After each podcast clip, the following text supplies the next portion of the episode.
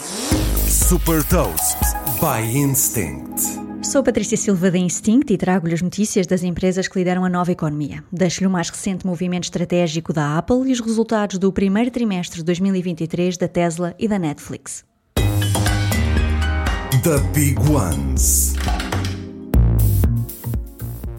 Em parceria com a Goldman Sachs, a Apple lançou nos Estados Unidos uma conta poupança remunerada que garante aos utilizadores do cartão de crédito Apple Card uma taxa de juros de 4,15% ao ano.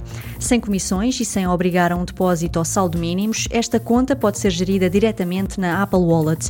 Depois do cashback de até 3% em compras com o Apple Card e também do lançamento do Apple Pay Later para pagamentos em prestações, esta conta remunerada cria mais um forte argumento para atrair novos utilizadores para os serviços financeiros da Apple.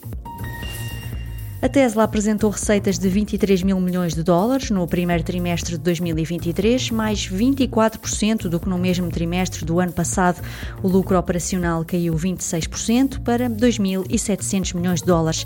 Estes resultados são consequência dos quase 423 mil veículos vendidos em todo o mundo no primeiro trimestre deste ano. Um dado relevante é que a Tesla apresentou uma margem bruta de 19,3% no negócio de venda de veículos, apesar das reduções dos preços dos seus veículos em vários mercados. No primeiro trimestre de 2023, a Netflix apresentou receitas de 8.200 milhões de dólares, mais 4% do que no mesmo trimestre de 2022.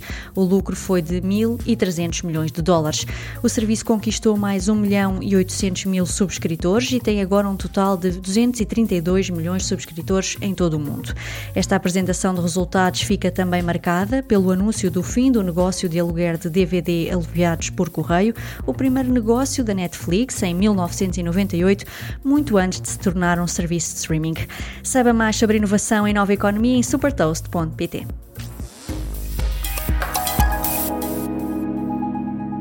Super Toast é um projeto editorial da Instinct que distribui o futuro hoje para preparar as empresas para o amanhã.